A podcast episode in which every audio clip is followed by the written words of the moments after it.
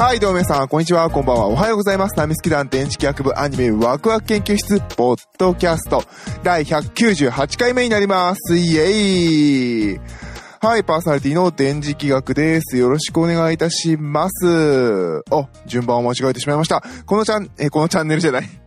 このラジオは二次元の面白さを語り合い知っていこうテーマにパーソナリティたちがそれぞれの視点で見たアニメの感想を語り合い、新たな視点を持ってもっと楽しくアニメを見ていこうというラジオ番組になっております。イエイはい、パーソナリティの電磁気役です。いやー、ダメですね。YouTube 撮った後、ポッドキャストなんか撮るもんじゃないですね。はい、えー、もうね、愚痴になるからやめよう。はい、ということでね。ということで、あの、皆様いかがお過ごしでしょうかもう、自粛自粛自粛で辛いですね。私なんかこの前あの、ベランダに、なんだ、なんだろう、あの、あれ。あれなんていうの？アウトドアチェアアウトドアチェアみたいな、この、あるじゃないですか。ゆるキャンのシマリンが座ってるような椅子。あれをこう、一番安いやつを、あの、アマゾンでポチリ、ベランダに出して、ちょっとあの、カップ麺を食べるみたいなことやりましたけどね。結構いいのでおすすめ。結構ね、あの、おすすめです。ただあの、周りからあの、ベランダに自分より高い階の人からは、近くのベランダから丸見えだということさえ我慢すれば、なかなかいい開放感を味わえるので、ぜひ皆様やってみてはいかがでしょうか。はい、まあね、本題に入りましょうか。えっ、ー、と、まあちょっと今回ちょっと感想内容短めになります。まああの、前回もそうだったんですけど、2話までしか見てないので、えー、今回の、えー、話をさせていただくのが、タイトルが波を聞いてくれの2話までの感想になります。これもね、えー、2020年の4月からの新番組になっております。えー、アフタヌーンかな？で連載されている、えー、作品で、で、えー、っと、まあ、あの、スープカレー屋で働く小田、えー、小田みなれは、えー、酒場で知り合った地元 FM 局のレディレクター、的を金継ぐに失恋トークを炸裂させていた。翌日いつものように仕事をしていると、店内でかけていたラジオから元彼を罵倒するミナレの声が。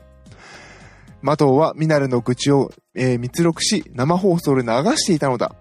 激高してラジオ局へ乗り込むミナレ。しかし、的は悪びれもせず告げる。お姉さん、止めるからにはあんたがこの間を持たせるんだぜって。えー、ミナレは全力で弁解トークをアドリブで披露する羽目に。この放送は反響を呼び、やがて的からラジオパーソナリティにスカウトされる。お前冠番組を持ってみないか？タイトルは波を聞いてくれ。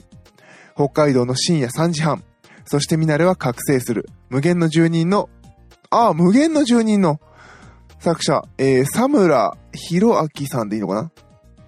映画が各最新作を、えー、機動戦士ガンダム、ラブライブが手掛け、ラブライブを手掛けるサンライズが作成。予測不可能な無軌道ストーリーがいよいよテレビアニメで開幕するという作品になっております。はい、まあね、ラジオやってる身としてはこれはね、あの、結構タイトルは知ってました。なんかたまによくあの本屋で見かけるタイトルだったので、ラジオの話なんだなと思ってて。で、まあ面白そうだとは思ったんですけど、ちょっとすぐに手は出なかったんですけど、あまあ今回アニメということでね、見させていただきました。実はね、あの友達が LINE でね、あのー、主人公のセリフ数はこれはすごくてよかったみたいな感じで、えー、見させてもらったんですけど、ごめんなさい、あんま、私はあんまりあのセリフ数が、はあの気にしなかったです。まあラジオの作品だからこんなもんじゃろうぐらいの。まあ先に言われてみちゃうとどんなもんだろうと思うと、ほら、なんていうの、化け物語ぐらい喋んのかなって思っちゃうんで。で、まあ、すばら、すごいね。あの、カロ、あの、消費カロリーが高いんだろうなっていう感じはしましたね。で、主人公はごめんなさい、この役者さん私全然知らなかったんです。えー、杉山里穂さん。ですね。えー、っと、マウスプロ、今、ウィキペディア見てるんですけどね。マウスプロ、まあ、マウスなんですね。マウスプロモーションの、えー、方ですね。で、まあ、まあ、やっぱり2017年デビューなのかな？えー、記載があるのはそこからですね。あー、ごめんなさい。2018年の実験品家族クリーチャーズファミリーは見てないな。で、えー、コンセプションもごめんなさい。存じ上げないですね。で、まあ他は、しょ、まあ、しょ、女性 A とかそうなんですね。あ、鬼滅も出てたんですね。でも、あれですね、キャラ名はないんですね。で、えー、今年になって、あ、続つぐももでも出てるんですね。で、波を聞いてくれ、種族レビュアーズの、ニュー、ニュー B。よくわかんねえな。見返さないとちょっとわかんないですね、どのキャラかは。で、えー、あとは、あ、時期未定の作品でスライムを、スライム倒して300年の方にロザリー役で出られてるんですね。あ、これはなんかなかなかビッグタイトルじゃないですか。はい。の杉山里穂さん。かなりいい役ですね、これ。面白い。あの、なんていうのかな。あのー、一応まだ2話までなので、これからどういうこの作品が展開していくのかは分かってないんですけれど、そうですね、聞いてて面白かったのは、この、その、えっ、ー、と、その主人公に、ラジオパーソナリティをやらないかっていうディレクターの的を、っていう人が、こう、なんですかね、この主人公の声に対して、えー、なんていうのかな、あの、声に対してのあの評価が面白かったですね。えっ、ー、と、まず一緒に先にやってる先輩のキャラクターがいるんですよね。ラジオパーソナリティされてるのが。まあ、この人のね、キャストが、あの、大、あの、大原さやかさんなんですよ。で、大原さやかさんのパーソナリティに対しては、綺麗な、通った声で安定していて、で、あの、なんていうのか、なんていう言い方したかな、あの、リア充感がある、あの、成功している人の声で聞いていたくなる、そういうあの、丁寧な声遣いだと。逆に言うと、この主人公の声は全然違うと。本当にあのー、高い声で、あのー、まあ、その辺の、お姉ちゃんが喋ってるような喋り方である。だけど、聞いてしまう。で、あのー、反響もあったっていうところでね、なかなかその辺が、あの真理かなっていう感じはしますね。かなりラジオって聞いてる人たちは、すごくね、注視して聞かれてるんですよね。なんか、やっぱり喋ってる側が喋っちゃった後、全部を全部覚えてるわけじゃないですけど、こう言ってましたよねとか言われると、あ、そうだっけとか 覚えとけよと思うんですけど、思っちゃったりとかね、結構気にします。私もね、結構自分の声がどう聞かれてるのかって未だにわかんないんですけどね。はい。まあ、あの、結構ね、あの、聞いて、あーとか言っていただける方もいるので、まあ、それほど不快じゃないんだろうと想像はしてるんですけれど、まあね、あの、その辺ね、自分が気にしていることとかが、あの、描かれていたので、ちょっとこれから、えー、楽しみな、えー、作品でしたね。まだ2話までな、2話までなのでね、全然なんですけれど、なかなかね、この、あ、1話冒頭がね、どういうラジオなのかっていうのを、ちょっと、えー、紹介されていますね。ちょっと私も見ててびっくりしましたよ。なんか目の前にクマがいるという設定で送られてくるラジ、あの、メールを読むっていうね。うん。で、まあ、あの、主人公本人も言いましたね。あの、せいぜいよく喋る素人でしょ、私なんて。そんなやつ探せばいくらでもいるのになんで私なのっていうのは、なかなか的を置いていて面白かったですね。うん。ような別にラジオだけでなくよく喋る素人だとか、なんかほら、ちょっと、あの、よくギターが上手い素人だとか、あの、楽器がね、上手い素人だとかって世の中に5万といるんですよ。じゃあなんでそいつなのかっていうね。例えばあの、歌が上手い人とかね。多分あの、演技がね、多分昔やっててできるっていう人もいるでしょ、世の中には。で、プロとしてはやってないけど、できる人ってのは世の中には確実にいるんだけれど、その人たちが表舞台に出ないっていうのは、どこかしらやっぱり理由がある。まあもちろん本人が望まないっていうのもあるんですけどね。その中で、できる人の中で、こう、光るもの。まあ、光るものっていう言い方が正しいのかな。うん。ただ、あの、まあ、悪い言い方すれば金になる人。あの、いい言い方をすれば人の心を掴む人っていうのはやっぱり少ないんだなっていう感じですね。その中で見出された主人公がこれから何をもってどうやっていくのかっていうのは結構楽しみですね。で、まあ、あの、出演陣もね、かなり、かなりなメンツですよね。うん。この杉山さんだけが知らなくて、あとは全員知ってるっていう感じですね。のとまみ出るんですね、のとまみこさん。あ、のとまみ出るんだ。えー、最近のとまみこさんの作品見てない気がするな。私が見てないだけかな。うん、やっぱりこう、ある程度行かれるとね、あの結構舞台の方に力入れられたりとかするとなかなか見る機会がなくて、寂しい時もあるんですけれども、ああ、でもどうなんだろう。私が見てないだけなのかな、のとまみこさん。ちょっと久々なんでね、このキャラが出てくるの、すごく楽しみにしていたいなと思います。あとはそうですね、やっぱサンライズがやってるのが、結構、おーって思いましたね。アニメ見始めた時は。おー、サンライズこんなんやんねやっていう感じで、結構楽しみにしております。どうしようかなこれ、漫画買おうかな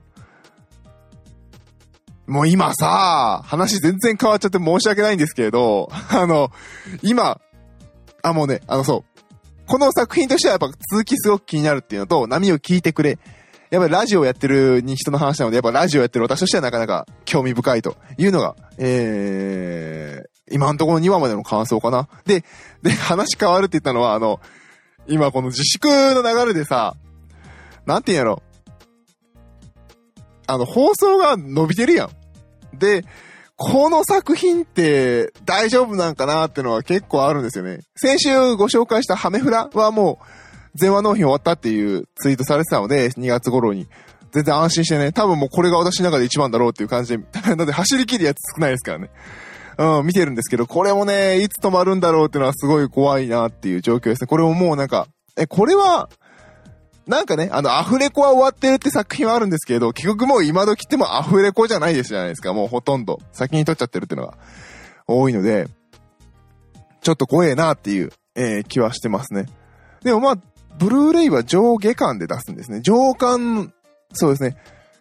上巻の方はなんか、こうもう購入ボタンとか販売のところまで出してるから買えそうな、なんか6話まで大丈夫そうな気がしますけど、芸感って大丈夫なのかなっていう、ちょっと不安になってしまいますね。そうなってくるとね、やっぱり、うん、電話納品やっぱりするのが確実なんだなっていうのがちょっと、この昨今の情勢を見ると感じてしまいますね。やっぱりこう、作って売ってて自転車操業になっちゃうと、やっぱこういう時に弱いんだなっていう感じがしますね。いやー。ねえ、だって、完結し、だからさ、例えばあの、なんて言うんだろう。完結してくんないと私あの話できないんですよ。レールガン。あの、レールガン今やってるじゃないですか。あれ俺私見てないんですよ。あれもう原作読んでるんで、何の話やるか分かってるんで、超楽しみなんであの話終わるの待ってるんですよ。もう。ね、ドリー出てきたでしょドリー。あの話が。したくてしたくて全話終わるの待ってるんですけど、終わんねえよっていうのがね、今、ジレンマです。ねどうすんでしょうね。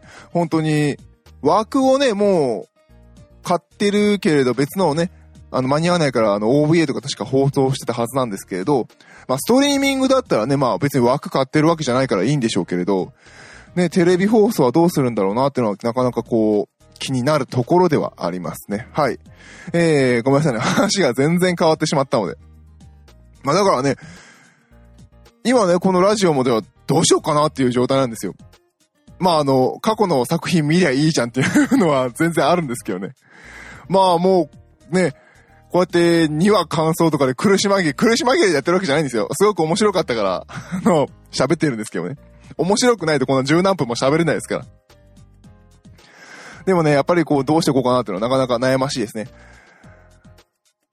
でもまあ、あの、このね、こういう自粛の状況だからこそ我々はこのラジオをやらなければいけないというね。まあ、もともとね、前こういう配信始めたのも、あの、2011年の地震でね、面白くないからっていうな、あの、岩波さんの配信が、に影響を受けてスタートしてるのでね、やっぱりこういう時こそ頑張っていきたいなと。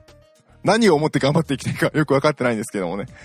えー、ラジオね、やっていこうかなと思っております。まあ、そういう意味で言うと、やっぱ、波を聞いてくれの通りね、あの、黙るわけにはいかないんですよ。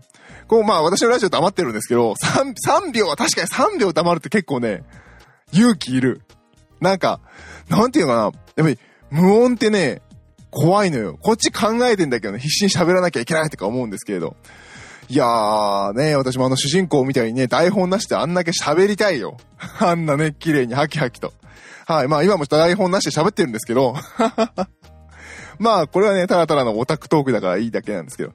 はい。ということでね、あの、波を聞いてくれ。なかなかあの、面白いですし、これからどうなるのかすごい楽しみです。で、この作品が、そう、さっき言おうとしたことを思い出した。この作品が、あのー、このね、自粛の影響とかで、あの、コロナのね、影響とかで、あの、放送がね、止まるようであれば、ちょっともう原作買っちゃおうかなっていう 気は、えー、しております。でもね、こういうの先に読んじゃうとなっていうのもあるんですよ。悩ましいなっていう状況です。あと個人的にね、この作品で一番面白かった、個人的にね、一番面白かったのは、ミキサーの人が、あー、ミキシングめんどくせえことしやがってっていうのが一番面白かったです。めんどくさいんだよね。余計なことされるとミキシングって。まあそんなね、あのこと私は自分で撮って自分で編集してるからいいんですけど。なかなかね、あのー、こう、ラジオをね、自分自身もね、素人なりにやってる人間としても見てて、なかなか楽しめる、えー、作品なのでね、ぜひぜひ皆さんもね、あの、まあ、こんなんじゃないんですけどね。ああ、あのアホもこんな風にやっとんねやって思っていただければと思います。はい、ということで今回は、波を聞いてくれの2話までの感想を話させていただきました。ちょっとね、全然違う話もしてしまって、申し訳ないんですけれども、皆様ね、あのー、今をね、コロナには気をつけて、えー、ぜひ、えー、日々ね、なんとか、えーやり過ごしていきましょう。はい、ということで今回のパーソナリティは私、電磁気役でした。どうもありがとうございました。